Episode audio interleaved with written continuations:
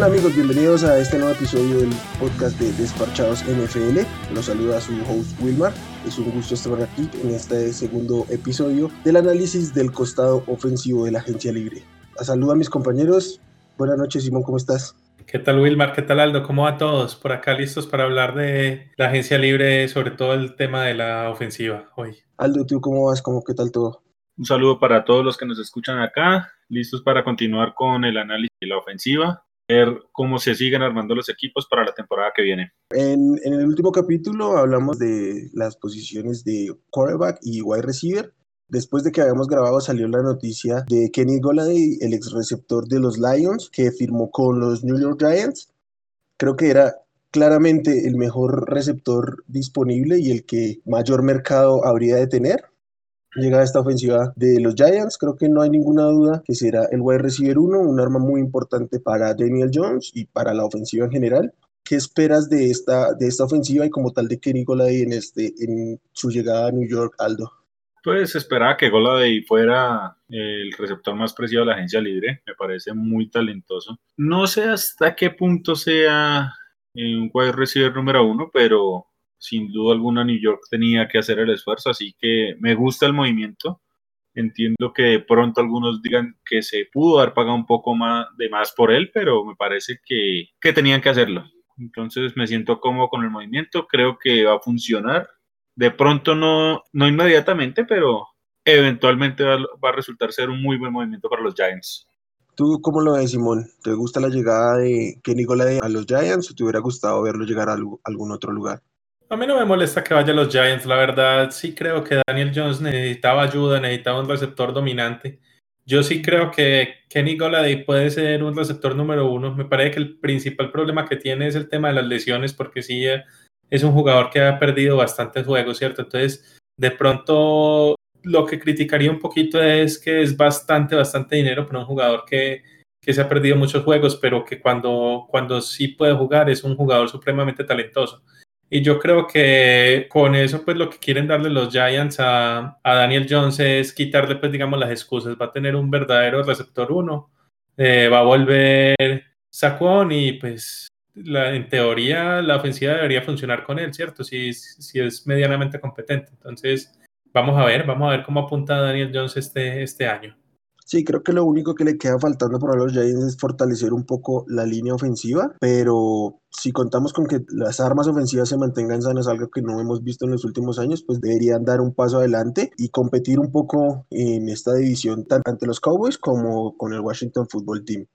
Por ahí otras firmitas de receptores antes de, pasar a, lo que sigue. El receptor T.Y. Hilton, veteranísimo de los Colts, renovó. Y el receptor de los Kansas City Chiefs firmó con los Baltimore Ravens. Se quedaron un poquito atrás los Ravens en el mercado de los, de los receptores y diría yo que tuvieron que conformarse con Watkins. No me parece la, la gran mejora ofensiva. No sé si alguno tenga algo distinto que opinar en este aspecto.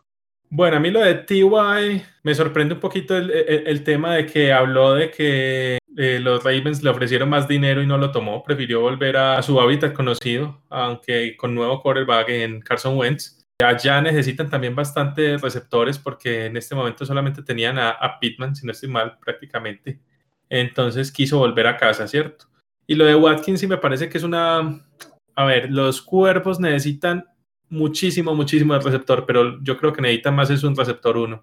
Y Watkins es un receptor 2, Brown es un receptor 2, eh, no sé, Andrews, pues él no es capaz de llevar toda la carga de la ofensiva, entonces no sé por qué los receptores estaban, o no, sé si es que no querían jugar con Lamar o qué, pero, pero sí les está costando bastante en la agencia libre conseguir sus receptores número uno y creo que Watkins, a pesar de que puede ser un buen digamos, jugador con un rol limitado para lo que necesitan allá en Baltimore, creo que, que no es. Yo personalmente no entiendo Baltimore a qué le está apostando en cuanto a la ofensiva porque no, no creo que le estén ayudando a Lamar Jackson. Pienso que Sammy Watkins, al igual de lo que dice Simón, es un wide receiver número 2, no pasa de ahí. Nunca explotó el potencial que se esperaba cuando fue el prospecto a, en el draft más, más cotizado. No sé cuál es el plan de ellos ahorita, no veo en qué le estén ayudando a Lamar Jackson, quien necesita mucha ayuda en el juego aéreo. Pero bueno, era mejor algo a que no recibiera nada. Yo creería que ellos van a apostarle al draft, pero es un tema que analizaremos más adelante. Con respecto a T.Y. Hilton, yo creo que simplemente está cómodo en su ciudad. Yo creo que ha hecho toda la carrera en Indianapolis, se siente cómodo allá. Confía en Frank Reich, confía en el equipo como tal. Y no creo que pronto la plata que le pudieran haber ofrecido en algún otro equipo sea significativamente superior a la que recibió ahorita para quedarse otra vez en, los Colts. Me parece que fue la fija y me parece una buena decisión también, de todas formas, más allá de que llegan con eh, un nuevo mariscal, hay una química con el resto del, del equipo y con el sistema. Entonces yo creo que es un movimiento sólido que a final de cuentas ayuda a los Colts a apuntar a grandes cosas para esta nueva temporada. También creo que, que T.Y. Hilton se queda en el lugar donde tiene mayor oportunidad de ganar por el mismo conocimiento que ya tiene y porque claramente esperamos una, una mejora este año con los Colts. Y en cuanto, a, Baltimore, yo sí espero que inviertan fuerte en el draft. Si no llegan a tener un receptor al menos en la, en la segunda ronda, estaría muy decepcionado con eso, porque como bien dice Aldo, Lamar Jackson es un coreback que necesita ayuda. Evidentemente no es el mejor pasador de la liga, pero tienen que darle un arma más relevante que le permita tener oportunidad de, de mejorar de una manera más significativa a lo que ha hecho. Y pasamos entonces a la, a la siguiente posición, que son los linieros ofensivos. Bueno, pasemos a la siguiente posición, que es la de los tight ends. Básicamente aquí en los tight ends nos vamos a meter con un equipo casi que únicamente que son los, los New England Patriots, quienes se llevaron a los dos mejores tight ends de la clase, eh, Hunter Henry y John Smith. Seguramente quieren mm, eh, emular ese esquema de dos tight ends que tuvieron en su momento con Rob Gronkowski y Aaron Hernández. ¿Cómo la ven? ¿Están John Smith y Hunter Henry para siquiera considerarlos en ese, en ese rango? Yo no lo veo así, o sea, es indudable que tanto Smith como Henry tienen el talento, pero John Smith ha sido muy inconsistente y desafortunadamente Hunter Henry le cuesta mantenerse sano. Yo entiendo la apuesta de, de los Patriots eh, me parece bien que sean fieles a su filosofía.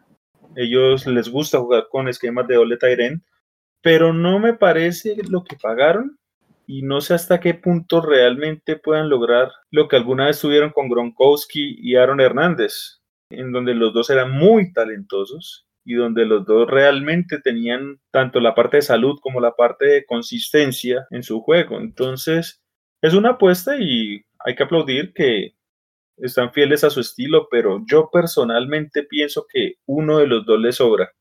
Más sabiendo que para la temporada pasada ellos habían tomado dos Tyrants en el draft, me parece que se están rindiendo de pronto muy rápido en ellos. Pero bueno, al final del día los entrenadores conocen más que nosotros los aficionados en ese aspecto. Entonces, es un salto de fe que están dando y pues por el bien de los fanáticos de los Patriots, ojalá les funcione. Yo personalmente soy escéptico ante el tema. Sí, a mí me parece también que exageraron un poquito con el tema de tomarse a los dos, porque yo creo que hubieran podido aprovechar un poco mejor el dinero en otro lado. Pues tal vez si hubieran tomado a, a John o a cualquiera de los dos y tomar un, un tight end de un valor medio, a un Rudolph o alguno de estos más, más intermedio de Everett. Jared Cook. Sí, me, me hubiera parecido que tenía un poquito más de sentido, pero tomar los dos top y los dos más caros y en vez de utilizar esa plata en, en, otras posiciones, porque equipo de verdad necesita talento en algunas otras posiciones, no, no sé. Pero, pero bueno, los dos son excelentes jugadores. Yo creo que ellos quieren volver justamente a eso de Gronk y de Hernández. No creo que ninguno de estos dos sean tan buenos como Gronk o como Hernández, pero bueno, a lo mejor les funciona. Igual recordemos que Cam utilizaba bastante a, a Olsen, su tight en Carolina, entonces de pronto de pronto por ahí le sirva bastante ayuda.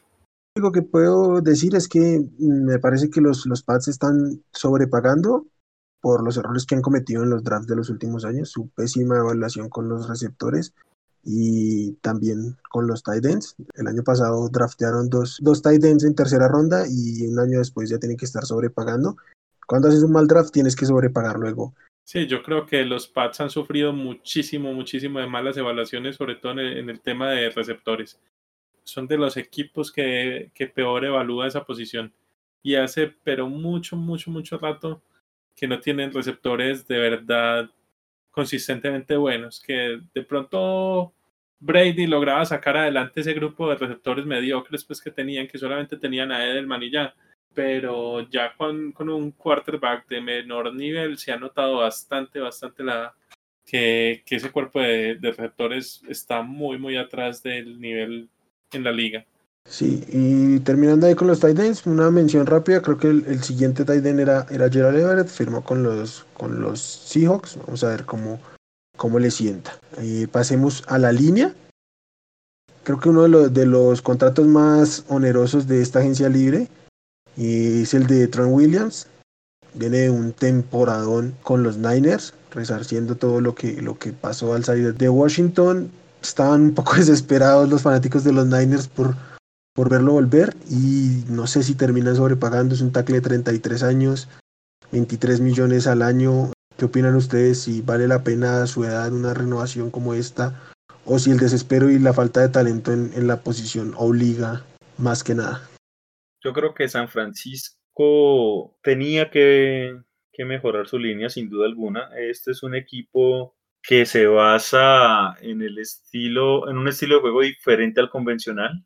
Shanahan nos ha demostrado que le fascina mucho jugar por tierra. Él prioriza todavía la posición del fullback y es una, es una ofensiva que maneja demasiado dinamismo y Trent Williams lo puede ofrecer. El precio sí es alto, pero yo creo que ellos están apostando más que por edad o por las lesiones que él ha carreado, es al talento y el talento está. Yo no hubiera pagado eso, pero entiendo por qué San Francisco lo hizo y me parece de alguna forma una decisión acertada. Sí, otra cosa es que además era por mucho el mejor, el mejor tackle ofensivo en, en agencia libre, pero por mucho. Linieros interiores había, digamos, había un poquito más que en, el, que en la parte de los tackles. Eh, otra cosa es que el mercado también dictó, dictó el valor, porque vimos reportes de que los Kansas City Chiefs habían ofrecido también ese mismo dinero o hasta un poquito más por él y decidió pues regresar a, a San Francisco. Entonces, por ese lado uno pensaría que de pronto, de pronto no es tanto que sobrepagaron, sino que ese es el valor que se le da a un tackle élite, no importa la edad. Y además hemos visto que, que, en los últimos años ha habido unos, unos tackles de casi 40 años. Vimos lo de Whitworth, que fue bastante, bastante bueno todo, el, todo lo que le daba a Rams ya en una edad bastante alta, ¿cierto? De 37, 38, 39 años. Entonces yo creo que de todos modos este contrato, que es principalmente un contrato a tres años, pues por más que sea a seis, en realidad son como tres casi que garantizados y ahí podrían ya cortarlo. Yo creo que esos tres años sí va a jugar a un muy buen nivel Trent Williams, sí debería rendirlos.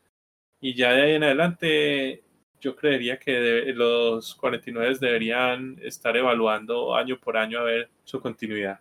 Sí, en el, cuarto año se pueden salir de ese contrato, dejaría como 12 millones de dinero muerto, que seguramente para el 2024 va a ser bastante poco con el aumento del cap que se viene. Y es súper importante lo que dice Simón, tan, tan es así el problema con la oferta de, de left tackle, que los, los Jaguars tuvieron que etiquetar a Cam Robinson, un, un tackle del montón, y tuvieron que ponerle la etiqueta de jugador franquicia para sostenerlo.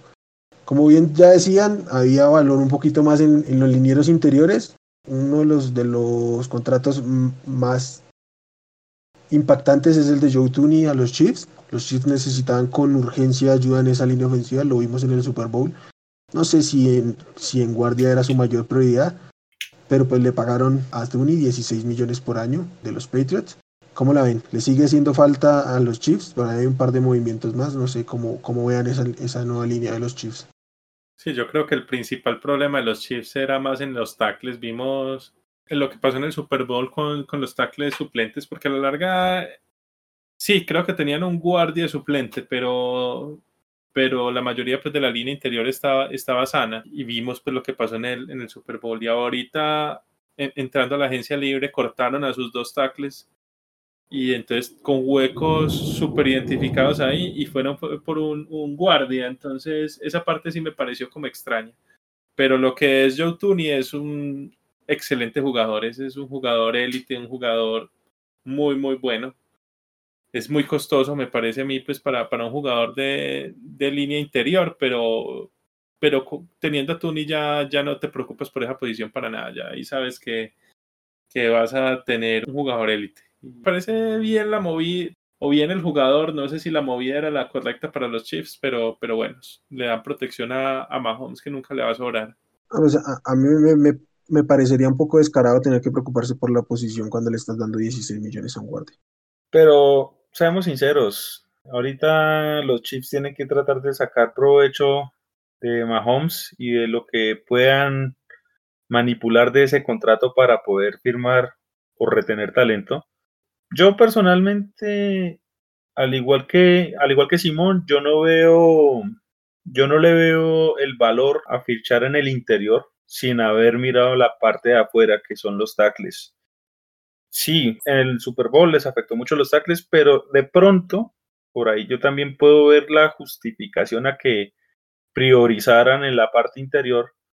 Es lo mal que se vio la protección contra un solo tackle defensivo que era Vita Bea de los Bucks. Yo creo que la disrupción que le generó a Mahomes hace que consideren firmar a Joe Zuni como lo firmaron ahorita. Aún así, igual que lo dijo Simón hace un instante, yo opino lo mismo. La prioridad debería de ser tackles. Todavía no es claro qué van a hacer ahí. Y me preocuparía si no hacen nada en estos días, porque yo no veo por el draft que tengan las posiciones, que tengan los picks que tengan los recursos para, para tener una línea élite, que vimos si necesita Mahomes. En cuanto a los tackles, pues los Chiefs esta semana renovaron a, Mike Remers, que fue un desastre en el Super Bowl, pero le estuvo ganando el Super Bowl por la izquierda. Toda la temporada jugó como, como right tackle, no sé, creo que lo hizo decente bien y creo que con él se van a quedar y van a abordar la, la posición de tackle izquierdo en el draft. Si es que les cae algo, porque en agencia libre la verdad sí, sí está complicado. Y ya para cerrar con las ofensivas, los running backs, la última posición que nos queda. Chris Carson renovó con los Seahawks, eh, Aaron Jones renovó a principio de semana con los, los Packers. Philip Lindsay se sumó al ya numeroso cuerpo de running backs de los, de los Texans. No sé de quién quieran hablar, a, a quién quieran destacar o qué otro nombre tengan por ahí ustedes. No, fácilmente el, nombre mayor en, agencia libre en, corredores fue, fue el de Aaron Jones, ¿cierto? En, Green Bay. Eh, Aaron Jones es un excelente jugador, pero a mí la verdad me parece que Green Bay pagarle 12 millones a, Aaron Jones, no sé, yo creo que les hubiera ido mejor justamente pagándole esos mismos 12 millones porque fue prácticamente el mismo contrato. Pagarle los mismos 12 millones a Corey Linsley al centro que era el mejor centro de la liga, ¿cierto? Entonces, no sé, no sé si esa fue una decisión adecuada para, para Green Bay. No sé ustedes cómo la ven. Mm, para mí no tiene sentido en el... Eh, a ver, el draft que fue para el 2020 fue polémico porque todos estaban esperando que, que Rodgers recibiera receptores o por lo menos un Tyrant receptor como esas armas a su ofensiva y no recibió ni una sola. Y recordemos que en segunda ronda el pick fue por AJ Dillon, un corredor. Entonces, no entiendo, o sea, ¿para qué ficho un, corredor en segunda ronda y extiendo el que ya tenía y descuido los receptores que fuera de Davante Adams no hay talento? O sea, yo en estos momentos no tengo claro cuál es el plan que tienen los Packers. Entiendo que mientras esté Rodgers, siempre van a tener la ilusión, siempre van a tener una chance de, llegar al Super Bowl y ganarlo. Pero el plan no es lógico. Yo, al igual de lo que dijo Simón, yo prefiero invertir esa plata en otro jugador, en el centro, en buscar un receptor. No sé, la verdad no, no, no le encuentro sentido. No porque Jones no lo merezca, sino que Green Bay no entiendo qué prioridades tiene. Yo tengo, yo tengo una premisa de vida y es que es un error pagarle fuerte a un corredor. Llámese como se llame, aunque sea el eje de su ofensiva, yo sé que en esto podremos no estar de acuerdo con, con algunos. Para mí, lo que hace Aaron Jones tranquilamente se puede suplir en un comité con, con AJ Dillon y Jamal Williams, que fue el que sale de ahí. Sería más barato y tendrían mayor margen en el tope salarial para invertirlo, ya sea en lo que ustedes dicen o en lo que yo creo que realmente necesitan los Packers y es en la defensiva. Tienen serios huecos en el interior de la línea defensiva. Fuera de Clenny Clark no tienen nada en, la línea interior. No tienen linebackers, les hace, les urge un cornerback para acompañar a Jair Alexander. Eh, todos vimos a Kevin King como lo quemaron en la final de conferencia. Entonces sí creo que ese dinero pudo ser mucho mejor invertido que en un corredor, por más de que como jugador me encanta Aaron Jones, creo que hay que darle prioridad a otras posiciones que a la de running back.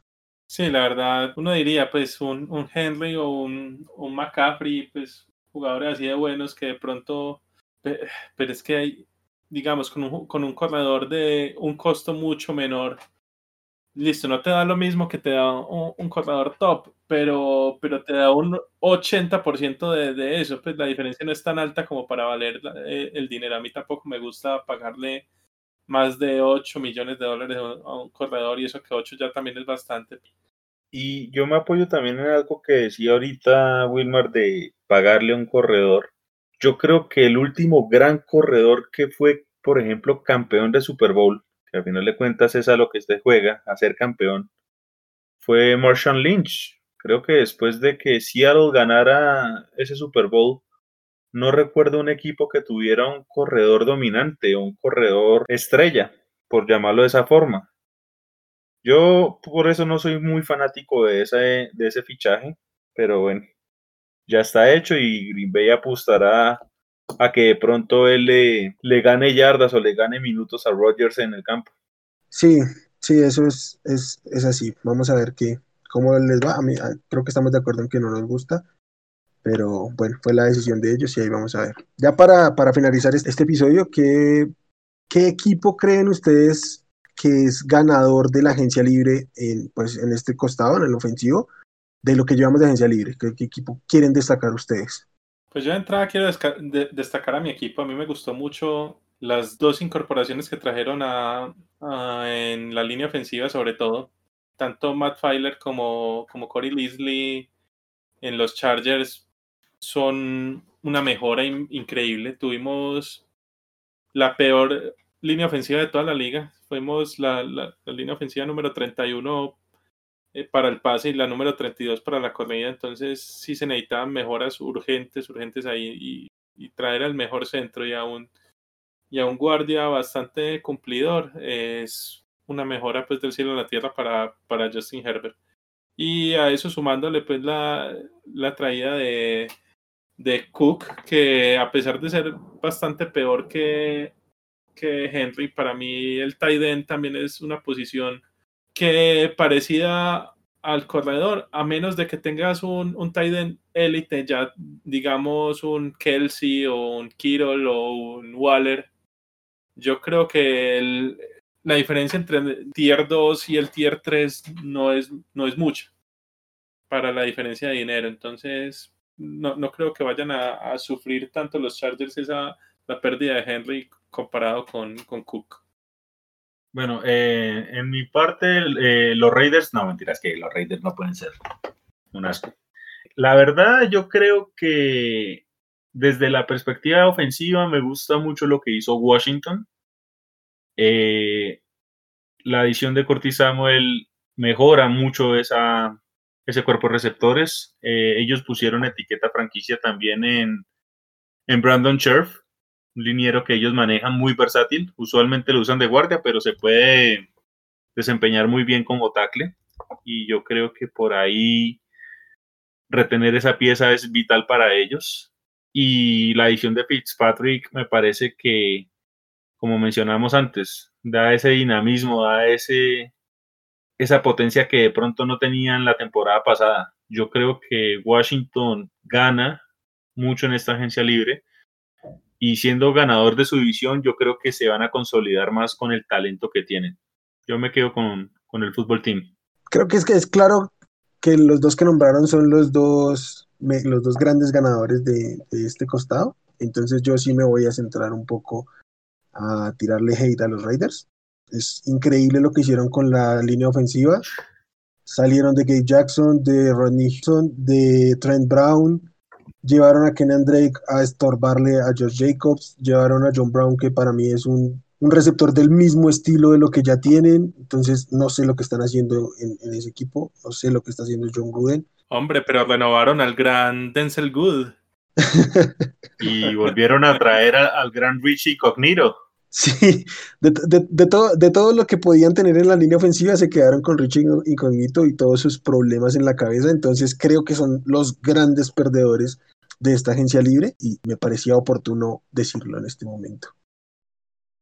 Y bueno amigos, esto es todo por este episodio, un gusto volver a hablar de, de esta agencia libre, estuvo bien movido por ahí con las posiciones que nos hicieron falta en el primer episodio. Simón, muchas gracias por estar aquí. Eh, un gusto como siempre. Si quieres, puedes dejarnos tus redes para quienes quieran buscarte y seguirte por ahí en Twitter.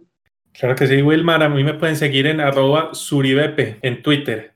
Y esperemos pues a ver qué, qué, se viene en los próximos capítulos, que la verdad hay bastante de qué hablar. Que inclusive acá solamente tomamos el tema de la ofensiva, pero hay también muy, muy buenos movimientos a la defensiva para revisar.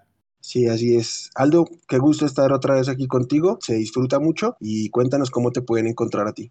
Bueno, gracias a todos por este espacio. Me encuentran en Twitter como arroba aldobox, box de Bucaneros, por si de pronto quedan algunas dudas. Estoy abierto a escuchar opiniones, sugerencias, reclamos, discusiones, todo lo relacionado a la NFL, cualquier aporte que nos puedan dar para seguir creciendo este espacio que también es para ustedes. Y como les dije al principio, yo soy Wilmar, a mí me encuentran en Twitter como arroba wchavico. Es un gusto estar acá con ustedes, cerrando este reencuentro de la ofensiva. Esperamos en los próximos capítulos poder hacerlo con las posiciones defensivas. Al proyecto lo encuentran en Twitter como arroba desparchadosnfl. Y si nos quieren votar por ahí algún, algún tenemos un correo desparchadosnfl.gmail.com. Si les gusta lo que, lo que escuchan, compártanos, ayúdenos a crecer. La verdad nos ayuda muchísimo las suscripciones, el follow en Twitter nos ayudan muchísimo con este proyecto que estamos empezando con todo el gusto y que esperamos les sea de total su agrado. Un gusto, que tengan una feliz semana, día, tarde, noche, a la hora que nos estén escuchando y hasta luego.